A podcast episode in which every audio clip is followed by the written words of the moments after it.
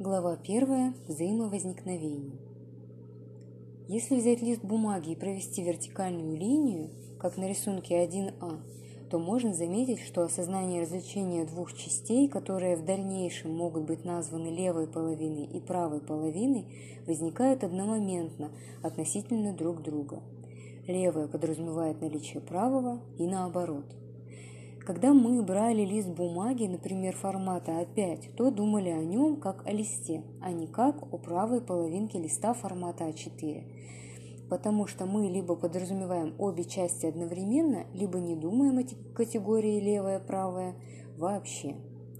Похожим образом, если нарисовать на листе линию в виде окружности, как на рисунке 1b, то осознание развлечения двух частей, которые в дальнейшем могут быть названы кругом и пространством, в котором круг как бы находится, возникает одномоментно относительно друг друга.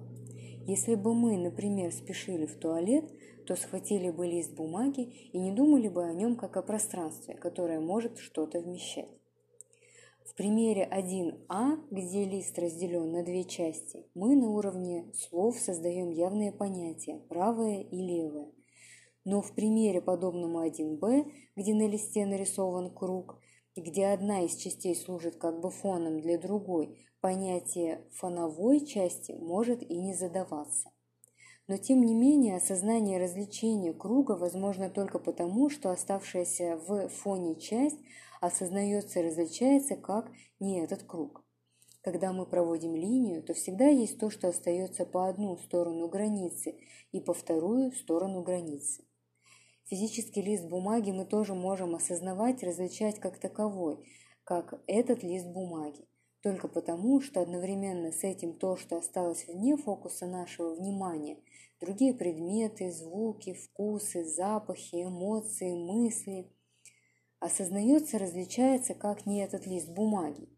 Часто осознание развлечения фоновой части находится вне зоны сознательного внимания, но если вас спросить, например, был ли какой-то звук, ощущение на коже спины или чувство радости этим листом в момент его осознания развлечения, то вы бы без замешательства ответите «нет». Все эти явления были не этим листом, хотя сознательно вы, вероятно, не обращали на это внимания и мысленно не отмечали и не называли перечисленные явления.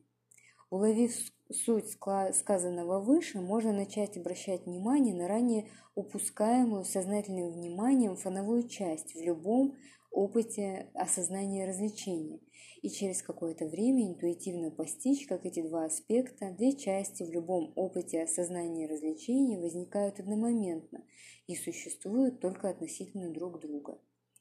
Это подобно тому, что у блина могут быть одновременно только две стороны, и говорить о существовании одностороннего блина – это чушь, не имеющая смысла. Глава 2. Осознание и три вида опыта. Осознание – это неотъемлемый аспект любого опыта. Это явность, очевидность, известность, развлечение любого опыта. Внезапный звук, неожиданно возникающее ощущение и тому подобное без предварительного намерения быть замеченными, явными, становятся таковыми благодаря осознанию. Можно метафорически сравнить осознание со светом – Проходя сквозь призму, свет предстает в виде спектра цветов, от красного до фиолетового. Но все это множество цветов по-прежнему является светом, так и осознание, преломленное через разные явления, хотя и может окрашиваться разными оттенками и иметь разные названия в нашем языке, по-прежнему остается сознанием. Осознавать в контексте тела называется воспринимать, а это, в свою очередь, может подразделяться на видеть, слышать, обонять, чувствовать вкус, ощущать. В контексте эмоций это называется чувствовать и так далее. А в контексте мышления – думать, вспоминать, воображать и тому подобное. Видеть картину равно осознавать картину, слушать музыку равно осознавать музыку, чувствовать печаль равно осознавать чувство печали. А думать о завтра равно осознавать мысленное представление о завтрашнем дне. Хотя все это множество слов и подчеркивает различия разных граней опыта, но в то же время все эти слова указывают на очевидность и явность явлений. Эта очевидность и есть осознание. И еще осознание можно сравнить с отражающей способностью зеркала. Любое отражение своей явностью, очевидностью в зеркале обязано быть его отражающей способности. И эта отражающая способность как бы общее свойство всех отражений в зеркале, которое пронизывает и объединяет собой все отражения. Можно условно выделить три вида опыта – непосредственный, опосредованный и интуитивный. Непосредственный опыт – это опыт, который мы получаем с помощью физического тела. Опосредованный опыт – это тот опыт, который мы получаем с помощью мышления. Например, нам не нужно физически совать пальцы в розетку и получать удар током, чтобы понять, что это больно и опасно. Мы можем прочитать или услышать об этом, после чего представить такое движение сования в воображении и возникающее при этом чувство боли, так как опыт подобных движений и боли у нас уже есть. Подобная мысленная картинка вызовет некоторый эмоциональный отклик, что позволит запомниться этому воображаемому опыту и учитываться в дальнейшей жизни. Интуитивный опыт – это то, что можно сказать опыт прямого постижения, озарения. Он возможен благодаря прямому направлению осознания внимания на что-либо.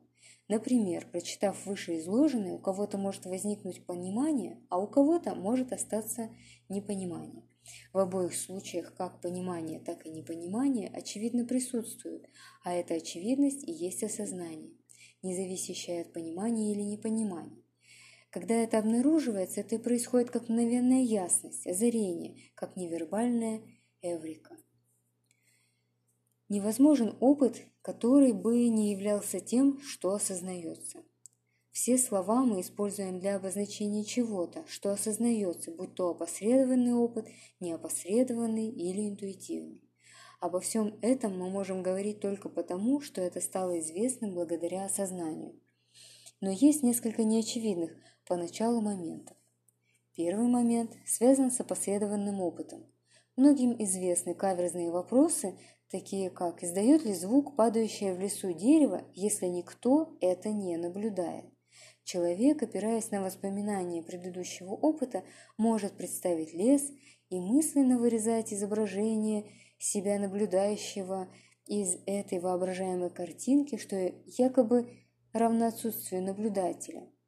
Но это неверно. Во-первых, вся воображаемая картинка составлена из того, что было получено из осознаваемого ранее опыта, а во-вторых, и сам воображаемый лес, где падает дерево, смысленно вырезанным наблюдателем является осознаваемым процессом воображения. То есть все то, что бы ни было воображаемо, якобы без присутствия наблюдателя, является воображением, которое осознается. Второй момент связан с интуитивным опытом. Например, наш взгляд устремляется к горизонту.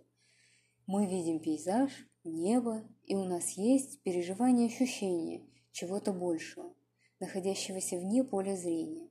В контексте пространства это переживание может называться Вселенная, мир, в контексте времени – прошлое, будущее, в контексте ощущений – жизнь, судьба, в контексте психологии – подсознательное, бессознательное.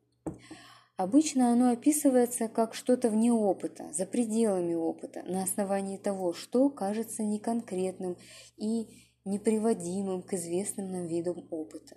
Но ведь, например, и звуки, вкусы, запахи, чувства, эмоции мы тоже с позиции зрительного опыта не можем представить в виде чего-то с четкими однозначными границами. Не можем представить точно расположенными в пространстве, но тем не менее не затрудняемся отнести их к осознаваемому опыту. Подобно этому, переживание чего-то большего – это осознаваемое переживание, пусть и не похожее на то, что мы привыкли считать опытом и то, каковым вы его невербально переживаете, это все, чем оно является в такой момент осознавания. Третий момент связан с противопоставлением интуитивного, непосредственного и опосредованного опытов. Выше уже был описан один из примеров, когда непосредственный опыт признавался как осознаваемый, а интуитивный опыт чего-то большего подразумевался как нечто за пределами опыта, но таковым не был. Подобным образом, если мы взглянули на чашку на столе, а после закрыли глаза и чувствуем уверенность, что чашка осталась перед нами, но пока что вне опыта. На самом деле осознаваемым опытом является как воспоминание представления чашки на столе, так и переживание чего-то еще, что при открывании глаз обнаружится как чашка и что якобы вне опыта. И еще один пример. Предположим, что мы образованные люди и знаем, что лист дерева состоит из клеток. Клетки из оболочки, цитоплазмы, ядра и органелл, а они, в свою очередь, из а, молекул и так далее. И смотря на лист дерева, мы можем мысленно воспроизводить, вспоминать эти интеллектуальные знания и считать это чем-то вне опыта, в то время как опытом считают только видимый глазами лист.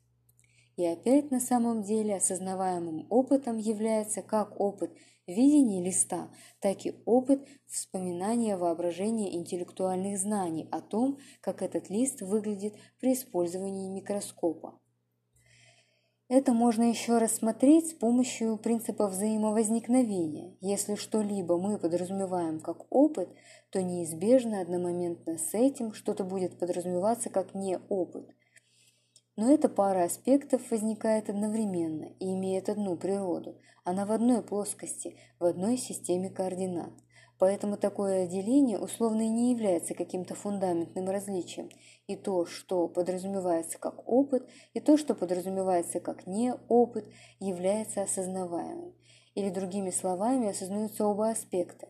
И то, что находится в фокусе нашего внимания и имеет неразличимое с привычной точки зрения – качество и то, что находится вне фокуса нашего внимания и не имеет различимых с привычной точки зрения качеств.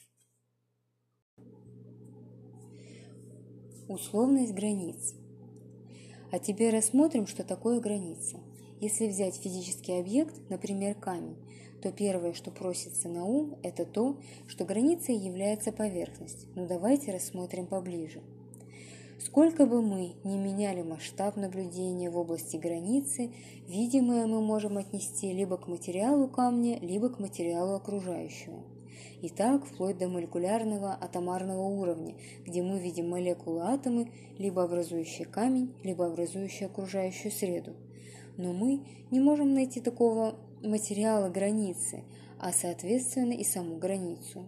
Само понятие границы изначально применялось к чему-то узкому, длинному и видимому глазами. Как на примере с листом, где мы границей называли проведенную нарисованную линию. Но что она такое? Когда мы смотрим на лист, то видим две его половины и черную линию. То есть сама черная линия – это явление, наблюдаемое и отличаемое от двух белых половинок листа – таком случае вопрос о границе явлений – это вопрос о том, что находится между черной линией и каждой из половинок листа. И снова, сколько бы мы ни меняли масштаб рассмотрения в области предполагаемой границы, мы будем относить видимые области либо к материалу одной из половинок листа, либо к материалу черной линии. И в итоге мы снова не находим ничего, чтобы могло бы отнести к границе явлений. Все то, что бы мы не осознавали и не называли границей явлений, в заурядном смысле само есть явление, наблюдаемое и отличаемое от прочих явлений. Выше приведенные примеры относились к опыту зрительного восприятия.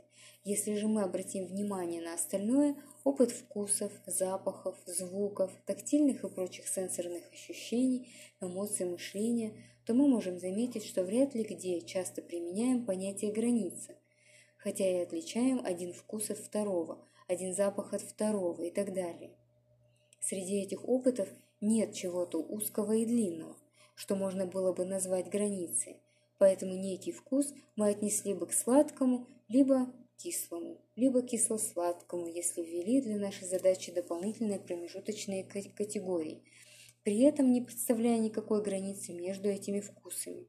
На примере всех опытов, кроме зрительного опыта и опыта визуального воображения, еще легче понять, что нет никакого звукового, вкусового, обонятельного, тактильного, эмоционального и мысленного материала, из которого могли бы состоять границы.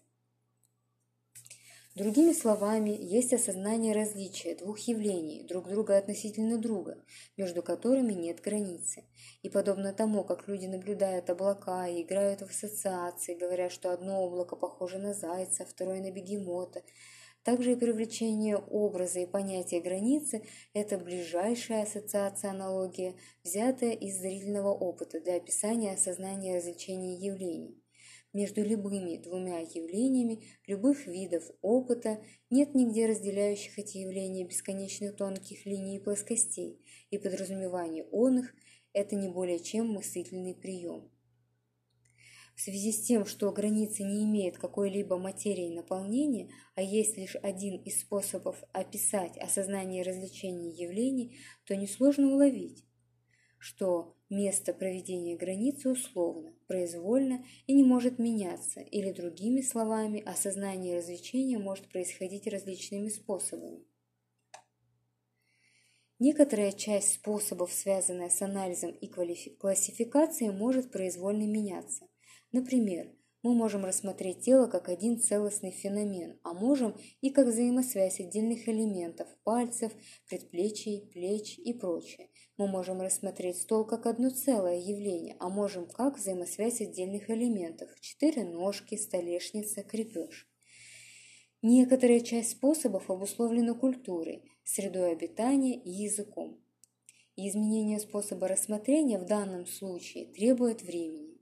Например, в обычной жизни мы используем для обозначения цветов несколько десятков категорий, а в то время как человеческий глаз может различать около сотни оттенков цветов. Если бы нам дали 100 слов, то мы бы без длительной тренировки не смогли бы их сопоставить опыту, так как наша культура и среда не требовала такого длительного э, детального различения оттенков, а потому подобный навык не был сформирован. Или, например, Народы севера большую часть времени окружены снегом и льдом, поэтому в языке саамов многочисленный народ, проживающий на территориях России, Норвегии, Швеции, Финляндии, есть около 180 слов, обозначающих различные виды и состояния снега и льда.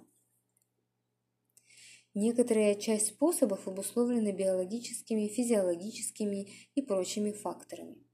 Их изменение может происходить под влиянием каких-либо экстраординарных событий. Это может быть, например, заболевание. Известен синдром нарушения целостности восприятия собственного тела, при котором человек ощущает какую-то из частей своего тела как не принадлежащее ему, как постороннюю часть, как не относящееся к телу явление и желает ее ампутировать. Или, например, употребление психоактивных веществ, наркотиков – Описаны случаи, когда под их влиянием человек начинал воспринимать часть стола или как часть пола, как один отдельный объект, а другую часть стола, чашки и часть стены, как второй отдельный объект и так далее. Взаимосвязь. Как мы уже рассмотрели, осознание различия явлений друг относительно друга есть в некотором смысле условность.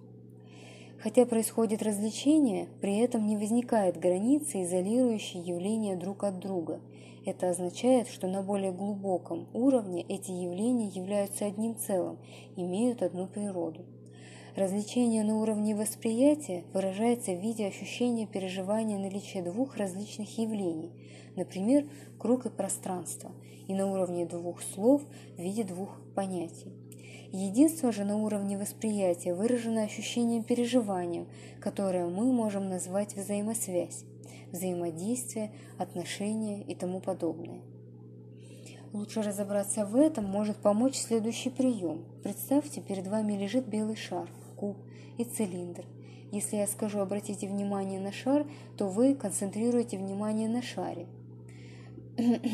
Но если я скажу «обратите внимание на белизну», то вы будете рассеивать, деконцентрировать внимание на все белые фигуры.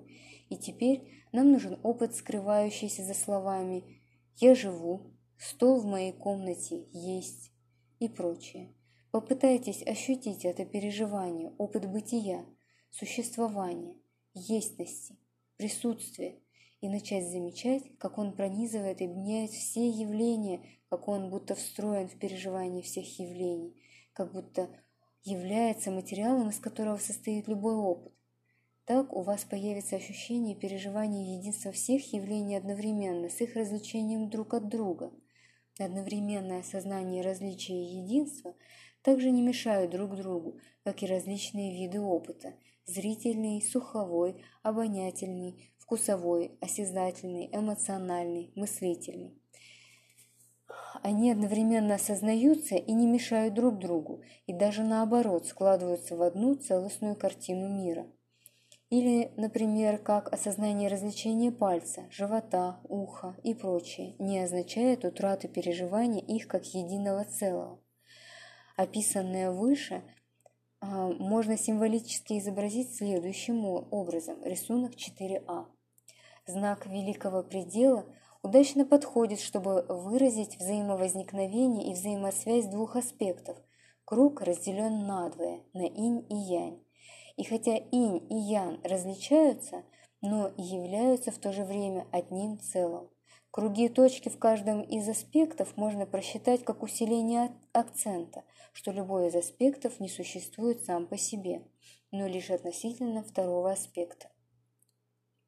Форма глаза выражает наличие осознания двух аспектов. И по отношению к сознанию также верно наблюдение про условность границ. Для этого нужно отложить привычную модель, где отношение и положение к явлениям внешнего мира определяется относительно нашего тела, и обратить внимание, что само тело, его ощущения, чувства, эмоции, мысли, воспоминания, состояния, переживания и тому подобное – тоже является осознаваемым. В таком случае вопрос о границе стоит так. Что находится между явлением и его осознанием? Как далеко явление от его осознания? Как далеко явление от своего очевидного присутствия? Результат такого исследования скорее можно выразить так. Осознание – это словно общее свойство любых явлений. Например, стол большой, белый, твердый и очевидный явленный.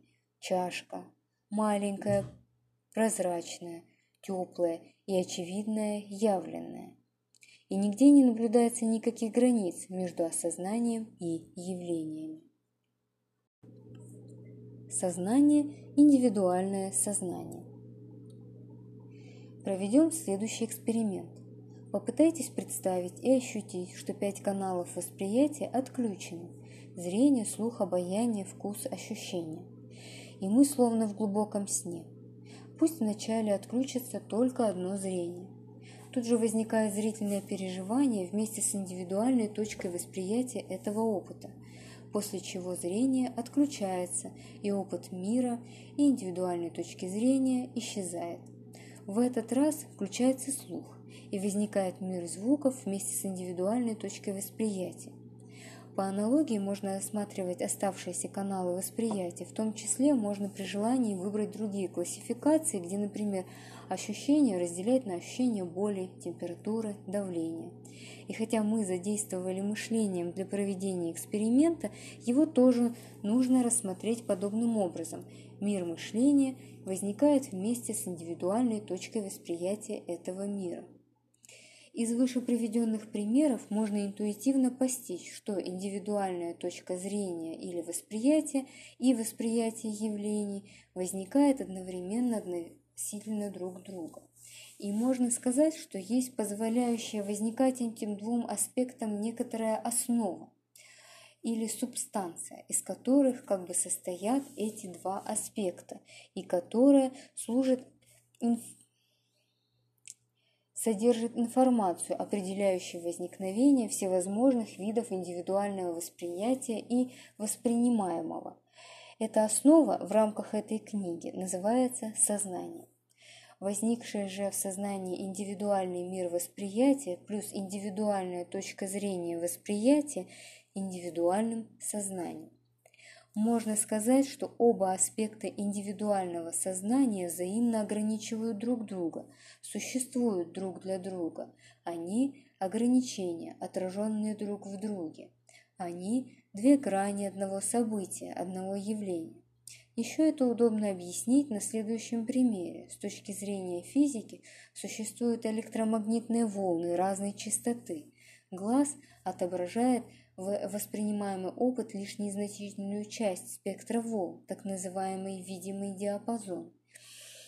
Если поставить прибор, чувствительный к другой области спектра, например, к инфракрасному или рентгеновскому излучению, а потом привести полученные данные к доступной для зрительного восприятия человеком форме, то можно увидеть, что инфракрасный или рентгеновский мир будет другой и иногда совсем не похожий, что видно человеческому глазу. То же самое со слухом. Уши воспринимают вибрации в определенном диапазоне уровней интенсивности частот акустических волн. Если поставить приемник инфразвука или ультразвука, а потом привести данные к доступной для слуха форме, то можно услышать, что для приемников инфразвука и ультразвука существуют звуки, которые не существуют для уха и наоборот. То есть можно сказать, ограниченность, чувствительность приемника определяет воспринимаемый им мир, а сам мир явлен таковым только для конкретного ограниченного приемника. Любое такое явление, приемник, через которое осознание как бы преломляется и которое становится точкой восприятия и условным центром своего мира, можно назвать субъектом. Все прочие явления в рамках этого мира – объектами по отношению к этому субъекту. Также понятие «субъект» можно применить и в другом смысле, обозначив совокупность связанных между собой явлений приемников. Например, для человека мир складывается из многих составляющих – зрение, слух, обоняние, вкус, осязание и прочие ощущения тела, чувства, эмоции, мысли, воспоминания, воображение – Поэтому в целом человека можно назвать субъектом по отношению к вышеописанным граням аспектам опыта. Также стоит отметить, что все научные знания о чем-то вне досягаемости органов чувств получены путем приведения чего-то вне досягаемости органов чувств к форме, доступной для восприятия органами чувств и для последующего анализа. И потому такие знания по-прежнему содержат ограничения органов чувств, ограничения методов инструментов, с помощью которых производилось приведение к доступности для органов чувств в форме и ограничение приемов мышления и анализа.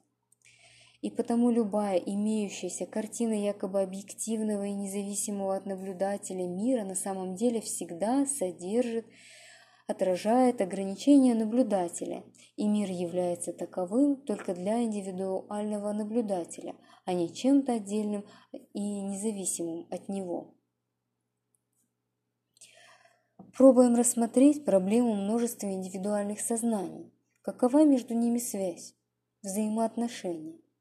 Для наглядного примера возьмем три канала чувственного восприятия – зрение, слух и тактильные ощущения – и будем считать их тремя различными индивидуальными сознаниями. Первый – зритель, он только видит, второй – слушатель, он только слышит, и третий – ощущатель, он только ощущает. И поскольку они доступны для нашего наблюдения одновременно, это удобный пример для объяснения связи. Предположим, совершается удар кулака по столу. Тогда зрителя для зрителя это выглядит как соприкосновение руки и стола, для слушателя – как звук удара, для ощущателя – как кратковременное ощущение давления и боли. Если смотреть с точки зрения зрителя, слушателя и ощущателя, то такое индивидуальные миры как будто бы не пересекаются с собой. Для одного существует только зрительное соприкосновение руки и стола, для второго только звук удара, для третьего только чувство боли.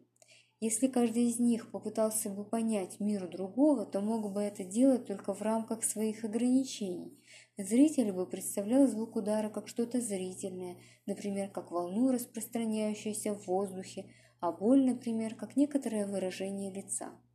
Слушатель бы мог представлять руку и стол как звуки некоторой частоты, которые при наложении друг на друга создают звук удара и тому подобное. И тем не менее мы можем интуитивно заметить, что есть некоторая связь на более глубоком уровне, на уровне сознания. но эта связь необъяснима в рамках каждого из индивидуальных восприятий зрителя, слушателя и ощущателя. Даже само понятие связи уже является внутри индивидуального восприятия. Рассмотрим еще один пример. Пусть у нас есть монета с двумя отшлифованными для зеркального блеска сторонами, которые содержат отражение. Пусть монета – это сознание, в котором возникают индивидуальные точки зрения, зеркальные поверхности и восприятие отражения на зеркальных поверхностях. Теперь мы раскручиваем монету на столе, и на каждой из сторон начинает меняться череда отражений. Хотя с точки зрения каждой из сторон отражения не имеют ничего общего, так как отражают противоположные направления, но тем не менее они едины и на более глубоком уровне, как монета.